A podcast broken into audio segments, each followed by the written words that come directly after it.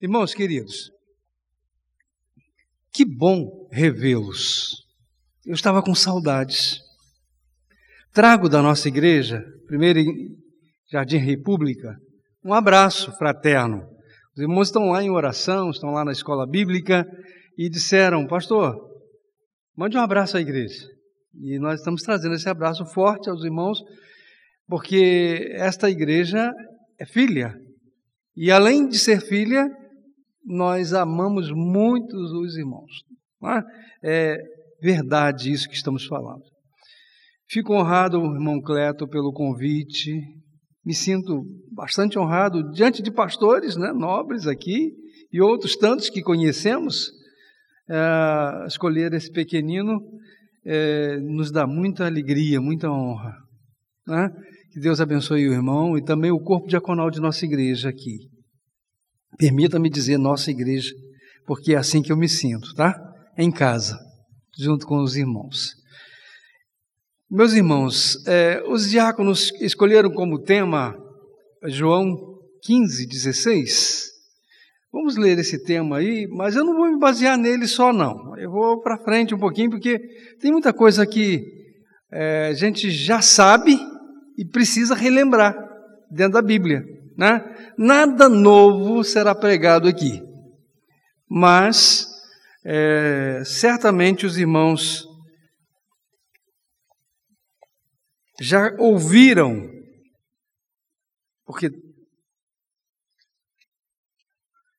pastor brincou comigo, disse: Ué, agora você está com essa Bíblia grande? Eu realmente cheguei nesse tempo, né? Embora com óculos, muitas das vezes nem com óculos eu consigo ver. Então eu preparei, me deram de presente, né?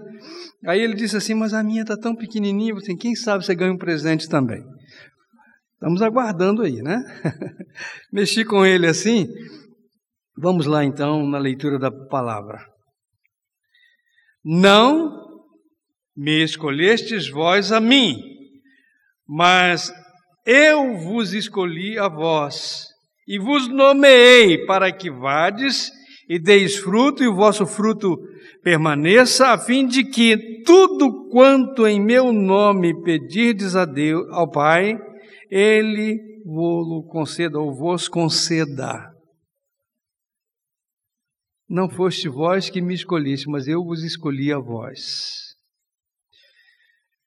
Nós somos escolhidos de Deus. Temos que ter essa sensação, esse sentimento né, da escolha. Todos nós. Os diáconos também, e aí de uma forma diferente. Os pastores também, e de uma forma diferente. Mas todos os crentes somos escolhidos chamados para frutificar, chamados para abundar em frutos. Gosto muito de plantas. E plantei algumas mangueiras, até uma das que tirei daqui do semente do capote mesmo e levei para casa e plantei.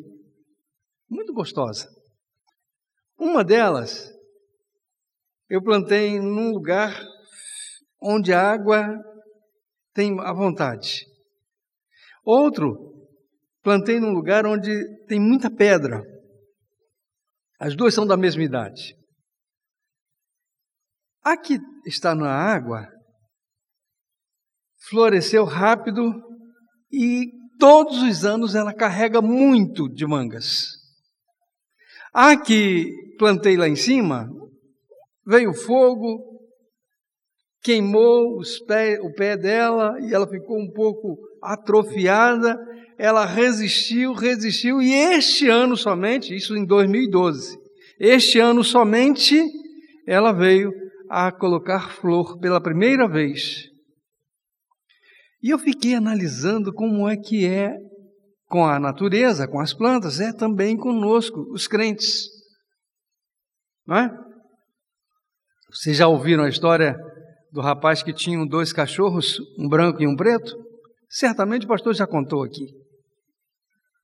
E ele ia para a feira com aqueles dois cachorros e, segurando com força aqueles dois cachorros, ele chegava na feira e dizia: Olhem, apostem, Quem apostar no branco, eu vou botar para brigar com o preto. Quem apostar no branco, quem aposta no preto e tal. E ele sempre saía com a primeira aposta. Ele disse: Eu aposto no preto. Quem quer casar uma aposta comigo? E aí vinha um e outro, apostava no branco e coisa e tal, e o preto ganhava. Na semana seguinte ele fazia a mesma coisa e levava, ele dizia: Ó, oh, dessa semana eu aposto no branco. E levavam Outro apostava no, no preto e o branco ganhava. Aí um camarada esperto ficou observando e disse assim: Olha, eu tenho observado que sempre o, o cachorro que você aposta é o que ganha. E o outro sempre perde. Conta para mim qual é o segredo dessa situação. E ele disse: Olha, os cachorros são meus. Eu os levo para casa. Quando eu quero que o preto ganhe, eu alimento o preto e o branco eu deixo com fome. Quando eu quero que o branco ganhe, eu alimento o branco e deixo o preto com fome. Assim o mais fraco sempre perde. E eu fiquei pensando também. Temos alimentado o quê? O cachorro branco ou o cachorro preto? E aí eu não quero colocar quem é quem, né? Mas se alimentarmos o espírito, fortalecemos o espírito.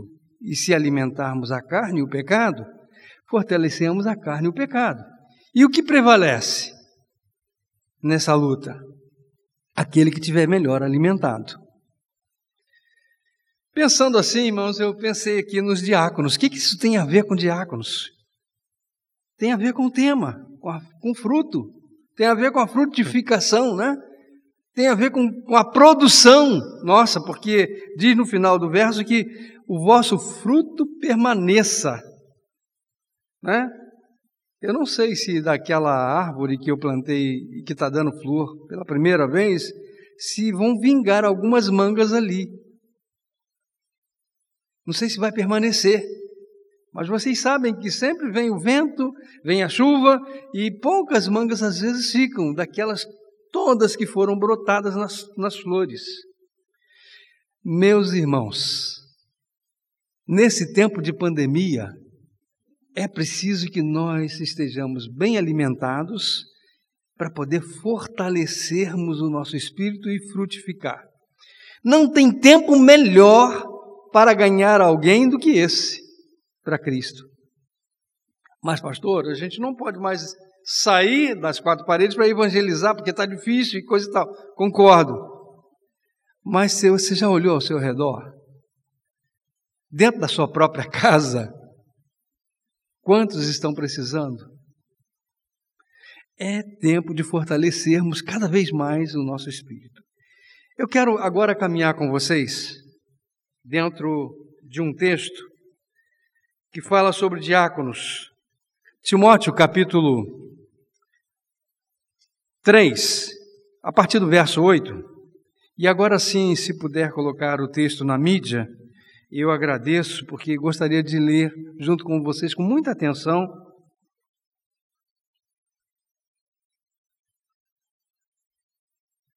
Timóteo é um pastor recém-formado, né? e ele, Paulo escrevendo a ele, diz assim: da mesma sorte, os diáconos sejam honestos, não de língua dobre, não dados a muito vinho, não cobiçosos de torpe ganância,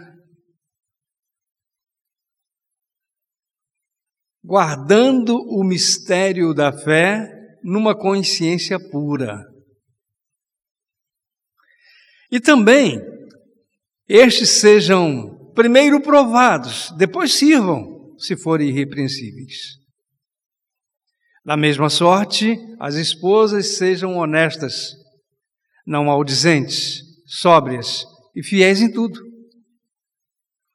Os diáconos sejam maridos de uma só mulher e governem bem a seus filhos e filhas e as suas próprias casas.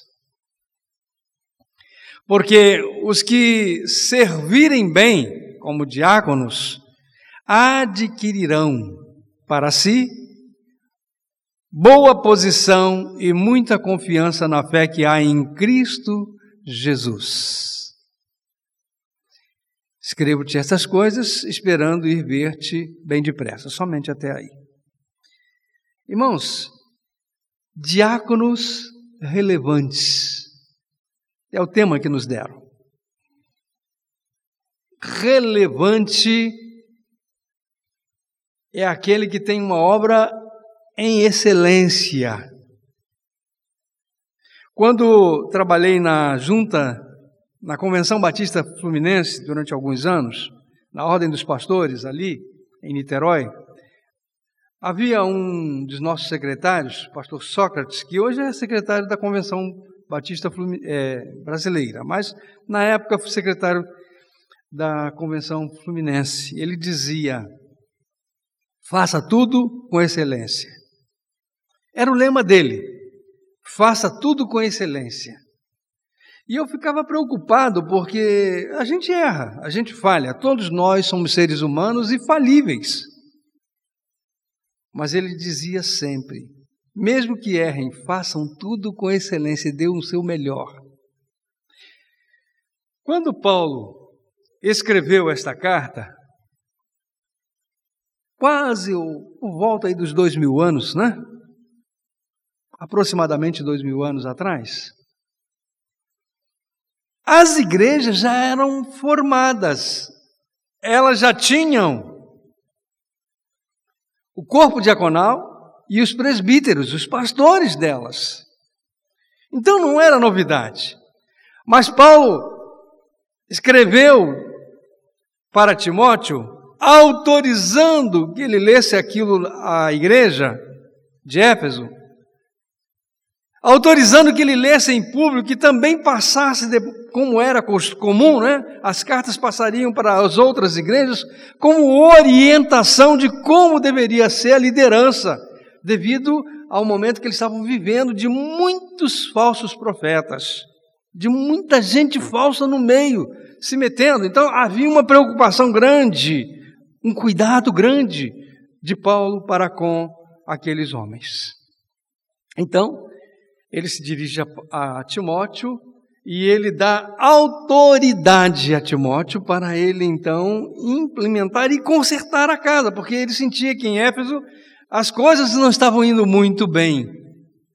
As coisas não estavam indo como deveria ser, e, e ele fora colocado ali, embora um pastor novo, né? Um, embora um pastor recém-saído do seminário, vamos dizer assim, e precisava então ter a autoridade diante daquela liderança já constituída. Então, ele começa dizendo nesse verso 8, eu quero ir do 8 ao 12, que os diáconos sejam honestos. Trabalhar como diácono não é fácil.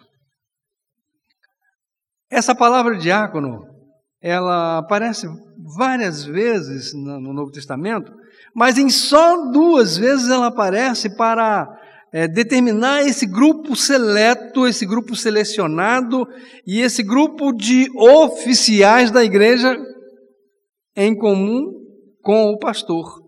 Pastor, oficial, diácono, oficial da igreja, espiritualmente falando. Então, ele diz: os diáconos sejam honestos. É uma das primeiras qualidades do diácono, é ser honesto. É ter um bom nome com os que estão de fora. Ser bem visto pelas pessoas ao redor. Ser considerado como um homem honesto, um homem que não faz trapaças. Um homem que não está com tramóias, com dívidas, é, um caloteiro, por exemplo, né? alguém que é, fica daqui para ali fazendo, arrumando dificuldades. Então ele fala assim: sejam honestos, é, não de língua dobre. A gente, se for olhar direitinho, essa questão da língua é uma questão muito tremenda, né? Porque Dá pano para manga aqui. Tem muita gente que ouviu, ouviu, viu ou ouviu, passa para frente. Não é verdade? O diácono tem que ter, ele não pode ver. Por que isso? Porque ele vai entrar dentro das casas. Havia uma necessidade. Quando foi escrito isso aqui, havia uma necessidade. As igrejas que eram da parte da Grécia reclamaram com as, com as igrejas lá de Jerusalém, né? O povo lá, os judeus.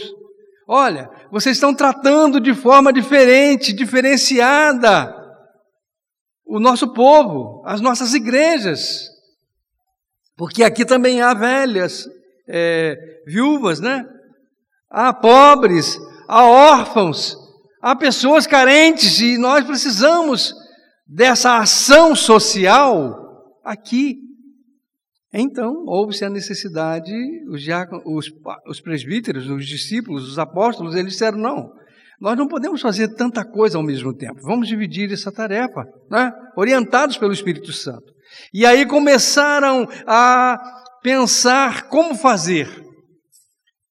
E a orientação vem, eles escolheram sete homens, e esses sete homens é, eram, foram provados e depois assumiram essa postura da, do cuidado. Então, eles entravam nas casas das pessoas e quando eles entravam, eles tinham que ser honestos, né? Visse alguma coisa que interessasse, não podia pegar e botar no bolso para levar para ele. Ah, tem, você tem um pé de mamão aqui, lindo, oh, gostei desse mamão, daqui, né? Oh, você tem... Nada disso. Honestos. E, como eu disse, viu ou ouviu, fingiu que não viu e que nem ouviu. Ali fica, né? Para poder fazer o trabalho dele com tranquilidade. Quem vai deixar alguém entrar dentro da sua própria casa que fica reparando as coisas? Eu não deixo, né? Alguém que com liberdade vai lá e destampa as suas panelas para ver o que, que tem dentro ou o que não tem. Também não gosto. Então, o diácono tem que ter essa qualidade. Depois ele diz: não dados a muito vinho. É questão de cultura, né? Hoje em dia aqui no Brasil nós não bebemos, a não ser no sul, né? Que o povo gosta de um vinho, mas nós não, não temos o costume de beber vinho. Mas lá naquela época era costume beber um vinho, tanto que Paulo ele, ele é, fala para Timóteo para ele colocar vinho na água, ou água no vinho, né? Para poder tomar por causa de um problema de úlcera que ele tinha. Então era uma coisa comum. E aí, então, culturalmente aceita. E ele diz: olha, que o diácono não beba muito vinho, porque o vinho traz embriaguez. O vinho faz delirar. O vinho tira a consciência da pessoa. Você já imaginou um diácono chegar meio alterado dentro da sua casa? Irmão, eu vim aqui já trocando as pernas? Não existe, né? Ele falava assim: ó, cuidado. O diácono tem que ser sele selecionado, né? Da mesma forma, ele fala: não cobiçosos de torpe ganância. A maioria das igrejas, hoje em dia, é, não sei se ocorre aqui, mas a maioria das igrejas, os diáconos são escolhidos também para ajudar na hora da coleta. Né? Tirou aqui o gasofilácio e leva lá para trás, e lá atrás, então, é, se conta né, na presença de várias pessoas, e é, geralmente é assim. Sabe, queridos, há uma preocupação muito grande aqui para que o diácono não seja avarento, não seja tenha amor ao dinheiro, não seja ganancioso, porque ele vai crescer o olho naquilo que é do Senhor, que está na casa do Senhor. E há várias histórias, vocês conhecem, não preciso ficar citando, né? de pessoas que envergonharam o Evangelho com esse tipo de atitude, ah, tirando, subtraindo aquilo que não é propriamente seu. Eu ouvi alguém contar a história de um que é, entrou por baixo da mesa e ali ele, ele colhia, ele quando se colocava, ficava escondidinho ali o culto todo. Ninguém via, porque aquela toalha é grande, e ali ele ia colhendo, e só descobriram quando alguém deu uma participação maior e na hora de conferir, não estava ali. Então o diácono tem que ter muito cuidado com essa questão da ganância, do dinheiro. Guardando o mistério da fé e uma pura consciência. E quando fala assim mistério, e, geralmente a gente ouve muitas, muitos crentes falando assim, mistério, né? Mistério de Deus e tal. Não há mistério que não seja, não esteja revelado. Aliás, o Evangelho é um mistério revelado. Né? Mistério, guardando o mistério, guardando a palavra, aquilo que esteve em oculto e agora faz parte de cada um de nós, da nossa vida. Guardando o mistério de Cristo, né? Em pura consciência. Você já imaginou alguém estar servindo o diaconato mas ainda não ser um crente? Será que isso já aconteceu? Sim. Já aconteceu. Por isso a igreja precisa estar muito atenta na hora da escolha de um diácono, né? Para ver se ele é um crente mesmo, se ele é. tem fruto de crente. E olha aí o fruto lá de novo, ó. O fruto, né? o diácono seja primeiro provado e depois ele possa servir. O que, que é isso? Ah, quando se escolhe um diácono, ou alguns diáconos, primeiro ele passa por um período de experiência. Ele passa ali por algum tempo determinado pela igreja para ser para ver se ele realmente tem essa qualificação, para ver se realmente ele vai acrescentar ou vai é, ou não a Igreja de Cristo. E aqui está algo muito interessante, não é? Que muitas das vezes se prova e há oculta, ocultação. Você não consegue enxergar ali e mais tarde vem à tona quem realmente ele é mas a Bíblia diz que seja ele provado.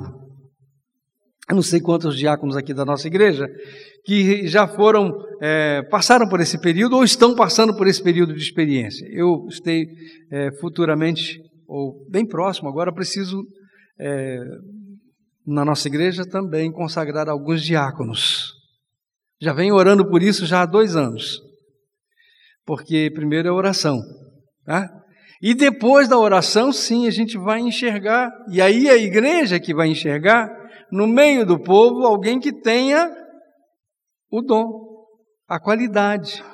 O diácono ele precisa ser é, hospitaleiro, ele precisa ser ter o dom da misericórdia, ele tem que ter o dom do serviço, não é? Eu me lembro bem dos diáconos da minha infância criado no Evangelho desde pequeno, e havia alguns diáconos interessantes pelos quais eu passei.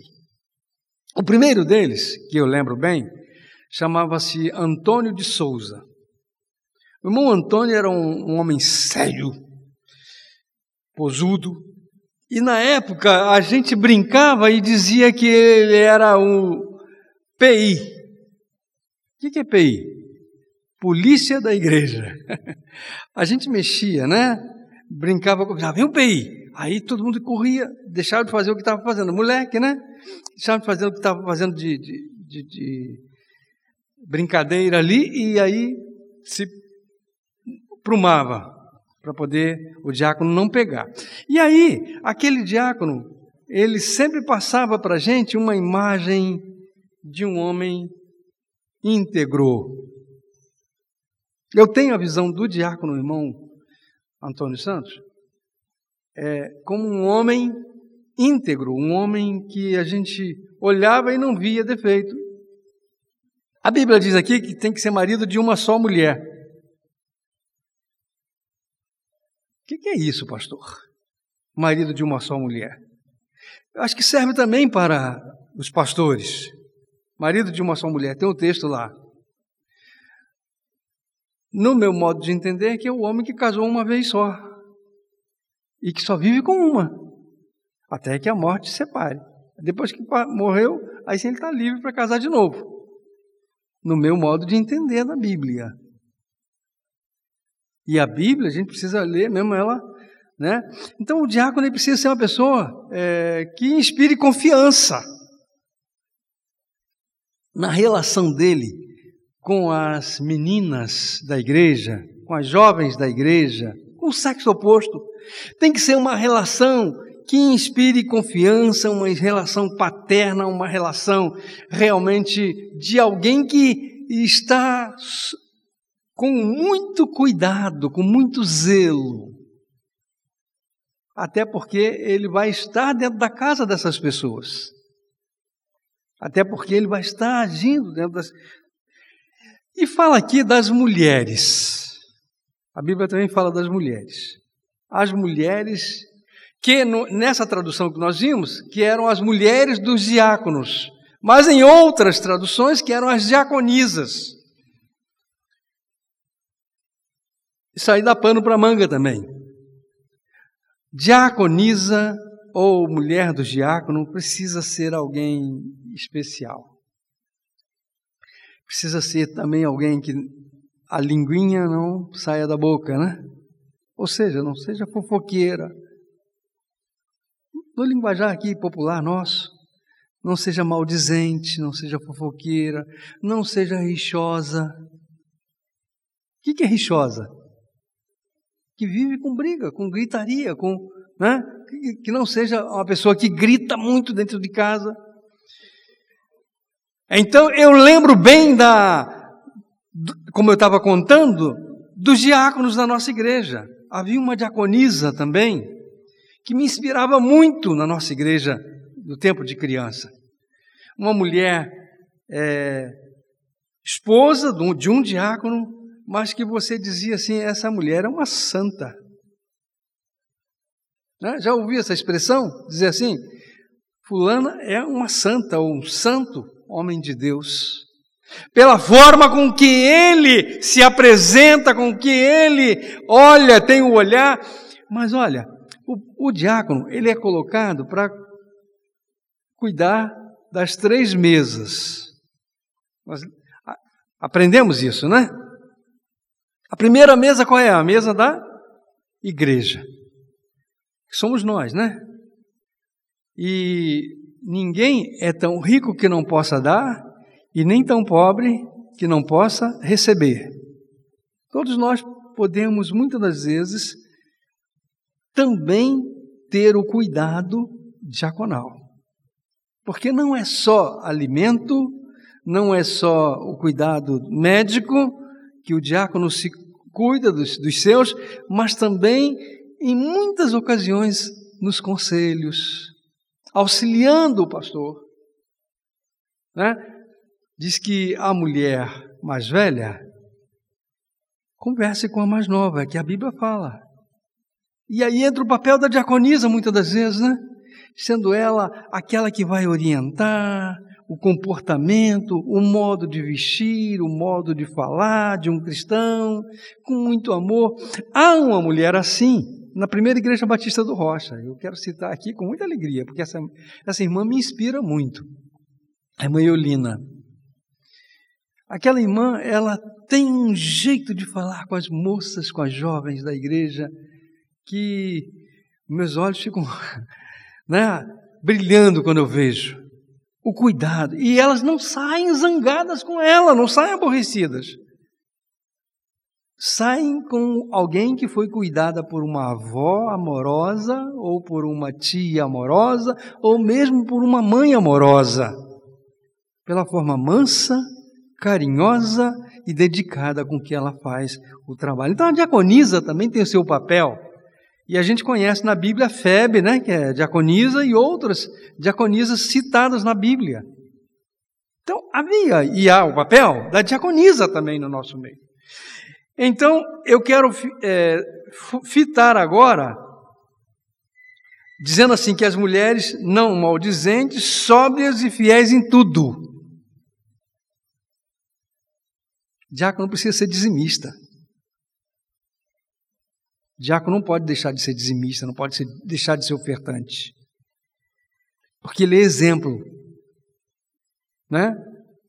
Como a Bíblia fala, os pastores, eles velam por vós e são exemplos, os diáconos também são exemplos. E quando a gente olha um diácono, a gente entende que aquele homem, aquele, aquela pessoa foi Deus quem separou para. Agora, com relação à segunda mesa, a mesa do pastor. Muitas das vezes o pastor não chega na igreja e diz assim: Ó, oh, irmãos, eu estou precisando de algo, eu estou passando por essa situação. E às vezes ele passa. Seja um, problema de enfermidade, seja um problema é, de sobrecarga de serviço, de preocupação. E muitas das vezes ele precisa do cuidado do diácono. Diácono é parceiro do pastor, anda lado a lado com ele. Assim como o pastor também de vez em quando dá uma olhadinha no diácono, porque ele olha todos. E ele olha de forma especial os diáconos também, porque são seus parceiros. Agora, eu ouvi uma vez alguém dizer que não gostava do diácono da igreja dele, que era uma pedra no, no sapato. Irmãos, que coisa triste, né? De se ouvir e de se dizer. Mas nós, nós os pastores, amamos os nossos diáconos. E amamos mesmo. Não é demagogia, não.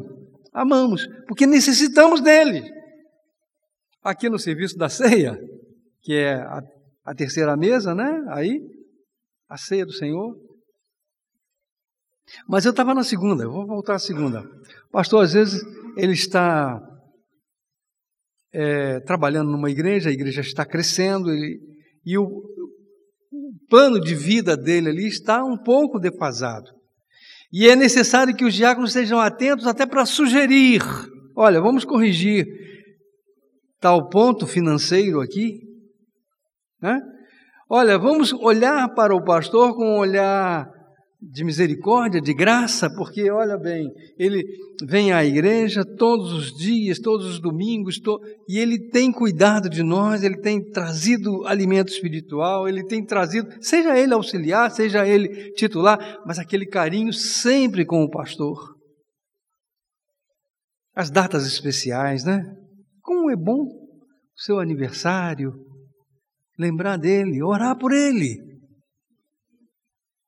Os diáconos têm esse, esse, esse privilégio de orar pelo seu pastor e cuidar do seu pastor.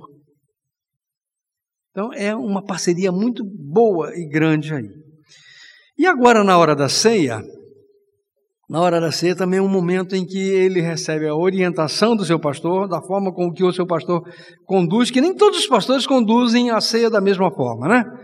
Uns conduzem de uma forma é, muito solene, outras já abrem um pouco mais para é, outra forma, mas de qualquer forma, os pastores eles orientam. E o, e o diácono não pode ser rebelde. Mesmo que ele não concorde, ele tem que ter um diálogo bom com seu pastor.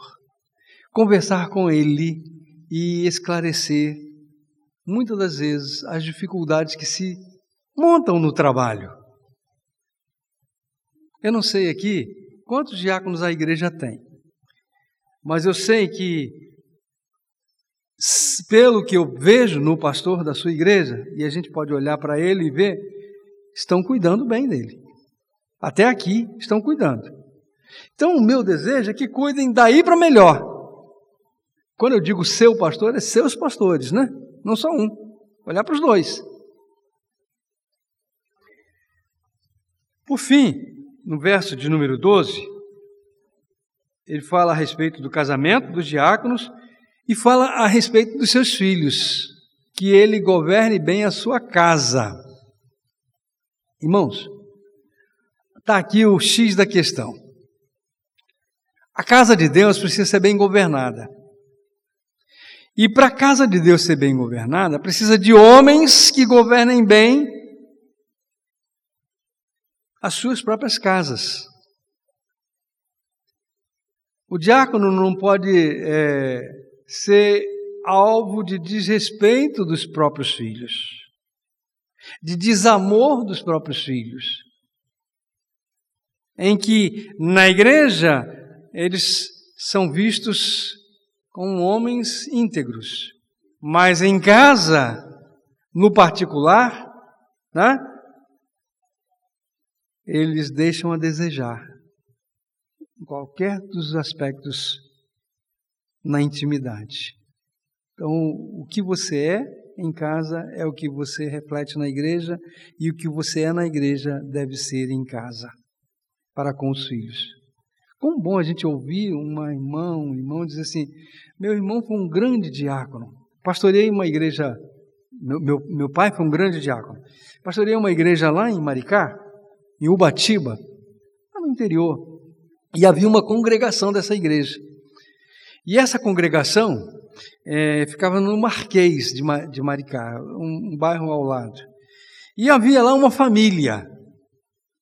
E também o nome desse diácono era Antônio. O Antônio era uma benção, 93 anos, uma alegria só. E quando a gente ia conversar com os filhos dele, que já eram já também é, avançados em idade, né? ele por 93, e aí então os filhos diziam assim: Papai é um exemplo para nós. Todos nós estamos na igreja porque papai nos ensinou, papai nos orientou, mas não só com a palavra, nos orientou com o exemplo.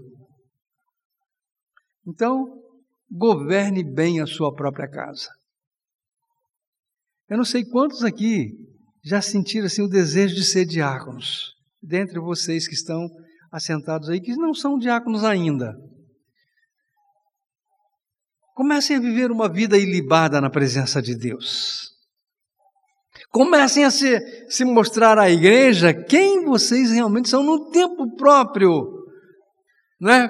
Quando houver a necessidade, certamente o Senhor vai separá-los para isso, para esse momento, para esse serviço. Por fim, ele diz assim: porque os que viverem ou que servirem bem como diáconos, adquirirão para si uma boa posição e muita confiança na fé que há em Cristo Jesus. Outra palavrinha que ele não coloca aqui, mas que noutra tradução coloca: honra. Diaconato é algo honroso, como um ministério. É honroso ser chamado de diácono, de um homem separado, uma mulher separada. Dentre tantos que têm tanta capacidade, Deus me colocou ali para servir. E a gente tem que ter isso, irmão Cleto, irmãos Marcelo, irmãos que eu não sei o nome, mas que estão olhando para mim também. Tenham em mente que esse é um trabalho digno e honroso e que o Senhor se alegra muito com as suas vidas e que o Senhor se alegra muito com o seu trabalho e procurem fazê-lo de forma excelente para que quando vocês, né, quando é, diz assim, com muita confiança e fé em Cristo, o dia que forem prestar contas, diga Senhor, estamos aqui. Obrigado pelo privilégio e oportunidade que nos deste. É assim que o seu pastor deseja. É assim que a sua igreja deseja. E é assim que o nosso Deus deseja. Amém? Seja abençoado nesse dia. Obrigado, pastor, pelo privilégio, pastores, pelo privilégio, irmão Cleto. Que Deus abençoe os irmãos. Tem a palavra.